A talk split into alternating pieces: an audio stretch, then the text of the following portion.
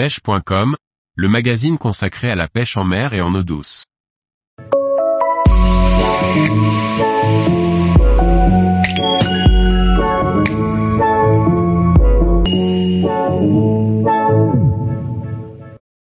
Des idées pour partir en voyage de pêche, destination et matériel. Par Laurent Duclos. Quel pêcheur ne rêve pas de partir pêcher dans d'autres pays, proches ou lointains, afin de se mesurer à d'autres poissons retrouver une sélection d'articles pour préparer votre futur voyage et découvrir de merveilleux sites naturels. S'offrir un voyage de pêche ne s'improvise pas. Si vous cherchez une nature sauvage exceptionnelle, une diversité de poissons importante et un moment de partage inoubliable, rendez-vous chez Pêche Extremadura.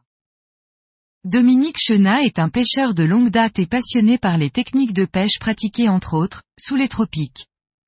Il est le créateur des leurres fishing lures réalisées de façon entièrement artisanale et à la main. L'application Captain Fisher est un bon moyen de partager notre passion de la pêche. Plus de 400 bateaux dans différents pays vous attendent pour de belles sorties pêche, une application qui rassemble les pêcheurs du monde entier. Le Portugal, fait désormais partie des nouvelles destinations proposées aux pêcheurs.